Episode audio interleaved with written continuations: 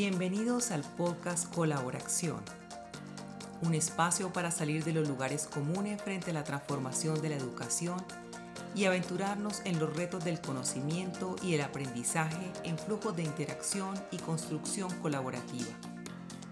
Además de revisitar los retos del uso intensivo de medios y contenidos digitales, en este podcast abordaremos entrevistas, historias de vida, tendencias y debates de actualidad pero en miradas que no se atrapan en la coyuntura. Con ustedes, Sandro Jiménez, su anfitrión de co-inspiración para el conocimiento y el aprendizaje colaborativo. Y hoy quiero compartir con ustedes esta píldora de reflexión alrededor de lo que yo llamo el e-learning 4.0. Nuestra conversación va a girar alrededor de los nuevos modelos de interacción para el aprendizaje digital como el ámbito de transformación más importante en la educación contemporánea. Entonces, entremos en materia, que es esto que para esta reflexión llamamos el e-learning 4.0. Lo primero es que nos estamos enfrentando a un escenario de transformación que toca varios de los aspectos fundamentales del fenómeno educativo. Esta transformación gira alrededor de tres grandes pilares. Los cambios en los roles de los docentes. En segundo lugar, el desarrollo de un nuevo sistema operativo para el aprendizaje. Y cada vez más y aceleradamente la interacción mediada con algoritmos inteligentes. Esto es una transformación que ocurre o que ha venido ocurriendo a lo largo de los principales avances en la transformación de las interfaces con las que nos exponemos, creamos y desarrollamos conocimiento. Esta evolución de las interfaces desde los primeros máquinas de cómputo de tarjetas perforadas hasta lo que conocemos hoy con los dispositivos móviles que tienen tanto poder o más poder de procesamiento que el, el mainframe que llevó el primer hombre a la luna genera un conjunto de interacciones que son inéditas en la historia de la humanidad. Y en el contexto contemporáneo de la, de la coyuntura la crisis en la que nos enfrentamos, donde pasamos obligadamente de lo intensivo en lo presencial a lo intensivo en lo digital, esta evolución eh, se ha acelerado, esta transformación se ha acelerado. En términos de educación, tal vez uno de los aspectos que venía ocurriendo alrededor de los últimos 10 eh, años es lo que llaman la cuarta revolución industrial, pero realmente esta cuarta revolución está asociada a otro conjunto de transformaciones de esta cuarta revolución que no es solamente en la dimensión de economía política, sino también en, en las formas en que nos definimos y configuramos nuestro ser, nuestras formas de ser y estar en el mundo y nuestras formas sobre todo de interactuar con otros. En ese sentido, la ventana de transformación de la sociedad industrial a la sociedad de la información, que se calculaba y esperaba, o que ocurrió alrededor de 60 años, la transformación hacia la eh, sociedad de la revolución industrial y de la interacción permanente con interfaces inteligentes, se calculaba en una ventana de transición de apenas, de apenas 15 años. Lo que ha ocurrido en la coyuntura del 2020 es que esta digitalización de la sociedad se aceleró por un fenómeno que nadie esperaba que ocurriera, eh, como fue el fenómeno global de, una pandemia. Entonces, ¿cómo nos impacta eso eh, en términos de educación? El Instituto del Futuro de Palo Alto de California en el 2011 produjo un informe que se llamaba Las habilidades 2020 o las habilidades para el siglo XXI. Allí, eh, después de una consulta de multiactores, el Instituto del Futuro, y además viene produciendo informes a lo largo del tiempo desde entonces, encontró seis fuerzas determinantes que impactaban y generaban un conjunto de habilidades que se demandarían para los jóvenes y las jovencitas que estuvieran entrando al mundo laboral del 2020 en adelante. Ese conjunto de fuerzas determinantes fueron eh, la preeminencia de máquinas inteligentes, el mundo globalmente conectado, una nueva ecología multimedial, la longevidad extrema o la extensión de la... Pero en ese contexto, entonces, eh, ¿dónde están las principales transformaciones eh, de la educación? En primer lugar, la apropiación. Nos tenemos que interrogar cómo poder proporcionar habilidades y competencias, además de simplemente acreditar estándares. La sincronización, eh, este reto que tenemos actualmente de cómo combinar esta relación de interacción sincrónica medida por, por tecnología a interacciones que no necesariamente sean sincrónicas, pero mediadas por tecnología, creen habilidades de cooperación, colaboración y formas de aprendizaje autónomo. En ese sentido, el aprendizaje eh, nos obliga a repensar de qué forma estamos creando conocimientos, desarrollando habilidades y prácticas que mejoren nuestro desempeño y nuestra productividad, sobre todo en ambientes no asistidos o supervisados. ¿Cómo creamos valor? ¿Cómo medimos y monitoreamos las capacidades y las experiencias de enseñanza-aprendizaje para establecer una mejor relación entre qué tanto contenido se aborda o se despliega y qué tanto aprendizaje eh, efectivamente ocurre? Los ritmos, cómo cambiar ritmos en horarios, procesos, eh, en, en asistencia, en fin. Y sobre todo al final, cómo integramos un ecosistema y una pletora de recursos que cada vez son más diversos y amplios y a veces abrumadores en, eh, cómo incorporarlos en rutas de enseñanza-aprendizaje realmente enriquecidas. Uno de los elementos em, que se han venido probando en distintas instituciones educativas es el uso de las herramientas de gestión de aprendizaje llamadas LMS o Learning Management System. Lo que pasa es que el momento en el que nos encontramos aceleró la necesidad de disponer de ese tipo de herramientas y plataformas, pero entramos en un momento donde los propios LMS entraron en crisis. Los, los LMS que vienen desde finales de los 90, comienzos del siglo XX, del siglo XXI, perdón, eh, están en una crisis profunda porque se orientaron fundamentalmente al consumo pasivo, están centrados en el instructor y en el contenido y no en la experiencia de aprendizaje, por eso la experiencia de aprendizaje se ha mantenido como una caja negra y el énfasis es en la conectividad, en poder, la participación se evalúa cuánto te conectaste durante cuánto tiempo y no efectivamente qué tipo de experiencia y de interacción enriquecida generaste. En este momento nos encontramos en una transición acelerada hacia los LXP o los Learner Experience Platform, donde la interacción se propone como proactiva, está centrada en las habilidades y la toma de decisiones, eh, disponemos de data para poder orientar el diseño del aprendizaje y el foco fundamental de la interacción.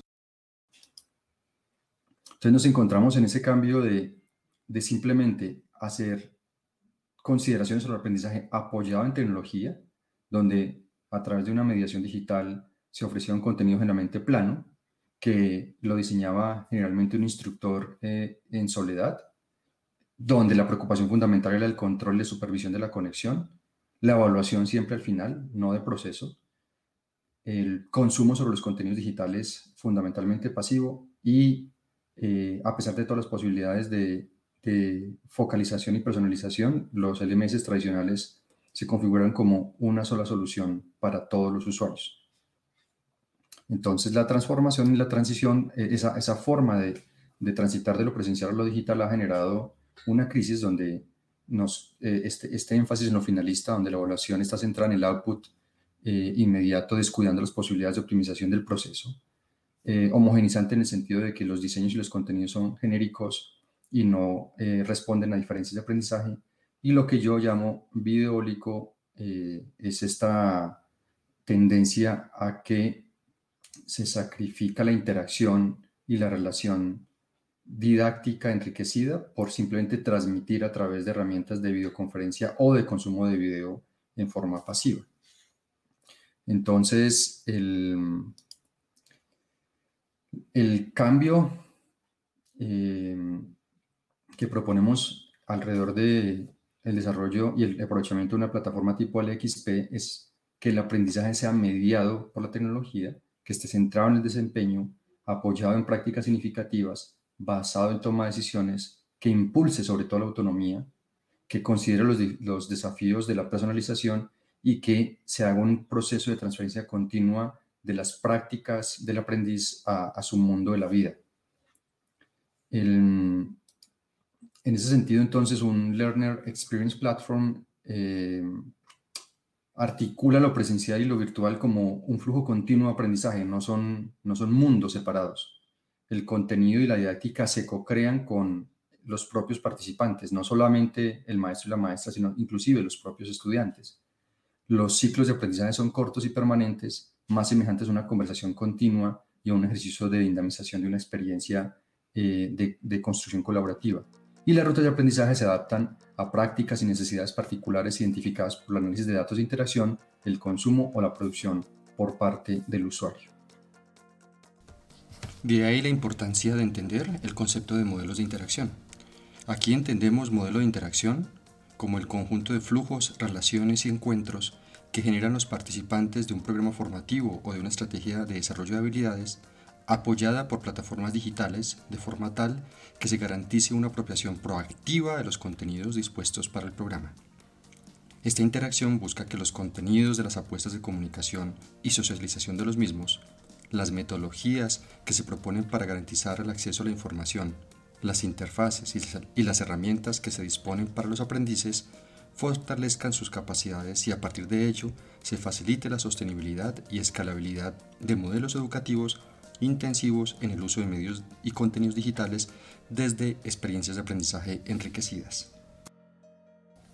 Es por ello entonces fundamental reconocer que la estructura de un modelo de interacción intensiva en lo digital no se puede quedar solo atrapado en el momento de presencia sincrónica. Es necesario comenzar a diseñar formas de tutoría de asistencia no sincrónica, donde se respondan a las necesidades de monitoreo de evaluación de los procesos educativos pasando de la atención en uno a uno a una de uno a muchos o muchos a muchos o entre pares. También fortalecer las capacidades y las estrategias de trabajo colaborativo, donde se facilita el intercambio de conocimiento entre los participantes y se asegura una cultura del aprendizaje basado en experiencias significativas. Pero tal vez lo más importante es el desarrollo de las capacidades para el aprendizaje autónomo, optimizando tiempos y asegurando la apropiación de contenidos producidos en ciclos ágiles de desarrollo y socialización, sin dependencia de asistencia de profesores o instructores y sin dependencia también de centros de producción de contenidos multimedia en la medida que todos los actores participantes del proceso pueden producir el contenido y la didáctica interactiva.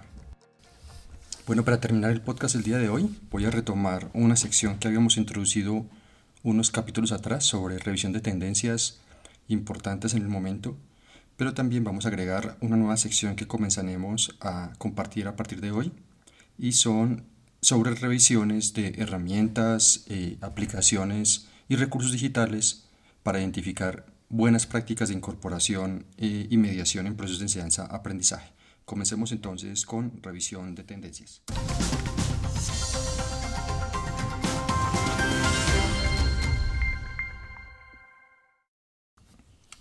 Hoy vamos a revisar una reflexión que compartió el portal EdSearch alrededor de la reflexión de cómo y qué ha aprendido la fuerza laboral de los centros educativos como resultado de las condiciones de la pandemia.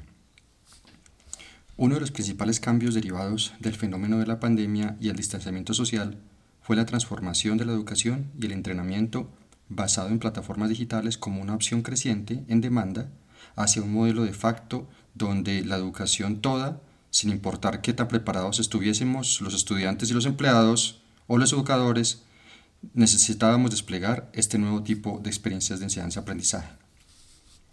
En segundo lugar, inspirado, de nuevo en la nota de EdSearch, que en las notas del podcast vamos a compartir el acceso a esta eh, nota, escrita por Joan Cheng, entre otros aspectos se plantean algunos que quiero destacar en la sección de noticias de transmisión del día de hoy y que se conectan con reflexiones que he planteado a lo largo de los últimos años con mis estudiantes del doctorado en educación.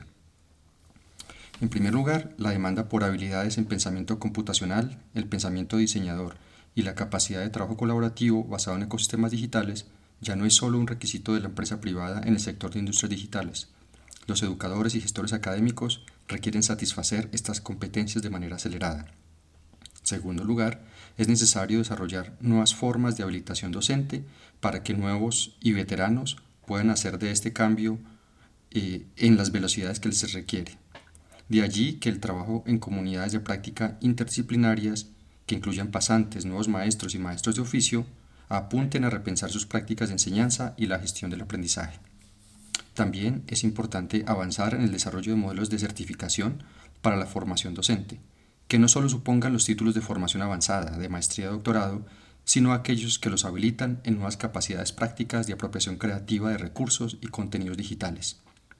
También se requiere la transformación de las apuestas didácticas que se desarrollan siempre de arriba hacia abajo, con el docente como emisor y el estudiante como consumidor pasivo. Hoy requerimos asistencia y trabajo colaborativo entre pares, pues debemos pasar de estrategias de aprendizaje de uno a muchos hacia las de muchos a muchos.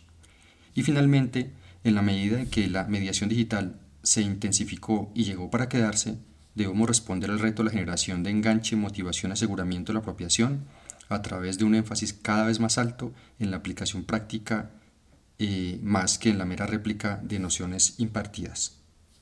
Seguimos entonces con nuestra sección de recomendaciones en cajas de herramientas digitales.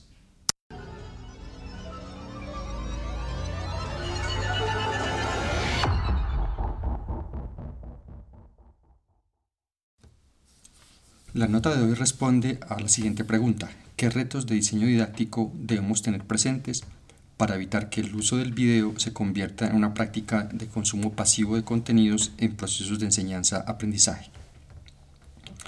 En la transición acelerada de la educación intensiva en la presencia a la educación intensiva en lo digital, la mayoría de actores en el campo educativo están atrapados en la transmisión de contenidos por videoconferencia sincrónica o en el uso de videos para consumo de contenido sobre demanda. Hoy aprovecho la nota sobre mejores prácticas en cajas de herramientas digitales que realiza la profesora Cynthia Brain del Center for Teaching de la Universidad de Vanderbilt sobre recomendaciones para el uso adecuado del video. Para Brain, siguiendo a Meyer y Moreno, la teoría cognitiva de la enseñanza multimedia se basa en la teoría de la carga cognitiva observando que la memoria de trabajo tiene dos canales para la adquisición y el tratamiento de la información, un canal visual o pictórico y un canal de procesamiento auditivo o verbal. Aunque cada canal tiene una capacidad limitada, el uso de ambos canales puede facilitar la integración de nueva información en las estructuras cognitivas existentes. Al utilizar ambos canales, la capacidad de memoria de trabajo se maximiza, pero cualquiera de los canales puede verse abrumado por una carga cognitiva elevada. Así pues, diseñar estrategias que gestionen la carga cognitiva de ambos canales en los materiales de aprendizaje multimedia prometen mejorar el proceso. La teoría cognitiva de la enseñanza multimedia también articula el objetivo de que todo aprendizaje debe ser significativo, que requiere procesamiento cognitivo que incluya la atención al material prestado, organizándolo mentalmente, procesándolo de manera coherente e integrándolo a los recursos y conocimientos preexistentes. A partir de las nociones anteriores de la profesora Brain, ella propone las siguientes recomendaciones para evitar el consumo pasivo y la generación de sobrecarga cognitiva en el uso del video educativo. Tiene cuatro elementos centrales, la señalización, la segmentación, la poda o recorte, la compatibilidad y dos adicionales que son las preguntas guía y la interactividad. Veamos cada uno. Señalización, que también se, también se reconoce como señal, de, citando a De Koning, entre otros, 2009, en el uso de un texto o símbolos en la pantalla para destacar la información importante. Por ejemplo, la señalización puede proporcionarse mediante la aparición de dos o tres palabras claves o un símbolo que llama la atención sobre una región de una pantalla. Al subrayar la información clave, ayuda a que la atención del estudiante se centre en esos componentes. Y así, los elementos concretos del video eh, pueden incorporarse en el proceso de desarrollo de memoria de trabajo. la segunda recomendación es sobre segmentación. La segmentación es la estrategia y el manejo de la información que permite a los alumnos participar en pequeños pedazos de cada nueva información, así como darles el control sobre el flujo de nuevas informaciones. Por lo tanto, se gestiona la carga intrínseca y también puede aumentar la eh, carga de diferenciación sobre lo verdaderamente relevante, haciendo hincapié en la estructura de la información, la segmentación puede lograrse tanto haciendo videos más cortos, como incluyendo pausas de clic hacia adelante en un video, también como utilizando herramientas eh, para eh, anotar como YouTube Annotate o HubJack. En las notas del podcast pondremos los enlaces a las herramientas nuevas como HubJack. El tercer componente o recomendación es la poda o recorte, que se refiere a la eliminación de información interesante pero extraña al mensaje central del video, es decir, información que no contribuye al objetivo del aprendizaje. Por ejemplo, la música, los antecedentes o introducciones complejas o el despliegue exagerado de animaciones y objetos flotantes que exigen al alumno juzgar si debe prestarles atención o no, lo que aumenta la carga externa y puede reducir el aprendizaje. Es importante que la información eh, que aumenta los cambios de carga cognitiva a medida que el alumno se mueve de aprendiz hacia el, hacia el de estado experto. Es decir, la información que puede ser extraña para un alumno novato puede ser útil para un aprendiz más experto, mientras que la información que es esencial para un novicio puede ser servir de distracción cuando ya es conocida por un experto. El siguiente componente es compatibilidad. La modalidad de compatibilidad es el proceso de utilización tanto del canal auditivo como el verbal, al igual que el canal visual o pictórico para transmitir nueva información. Esto requiere ajustar el tipo particular de información al canal más adecuado. Por ejemplo, mostrar una animación de un proceso en una pantalla mientras se describen ambos canales para aclarar el proceso, dando hacia el alumno dos vías complementarias de información para destacar características que deben procesarse en la memoria de trabajo. Finalmente, las dos recomendaciones de la profesora son la realización de preguntas guía, tanto al inicio como durante el proceso para asegurar la atención, la comprensión y la apropiación, y eh, reconocer la importancia de eh, generar momentos espacios de interactividad, ya sea porque se incorporan entre segmentos de un video o una clase, o porque se usan herramientas que agregan interactividad a un video como Saption, EduPuzzle o TVLearn de Talentsoft. Bueno, hasta aquí nuestro podcast del día de hoy. Muchas gracias por su atención. En el capítulo siguiente retomaremos las secciones de entrevistas e historias de vida. Muchas gracias.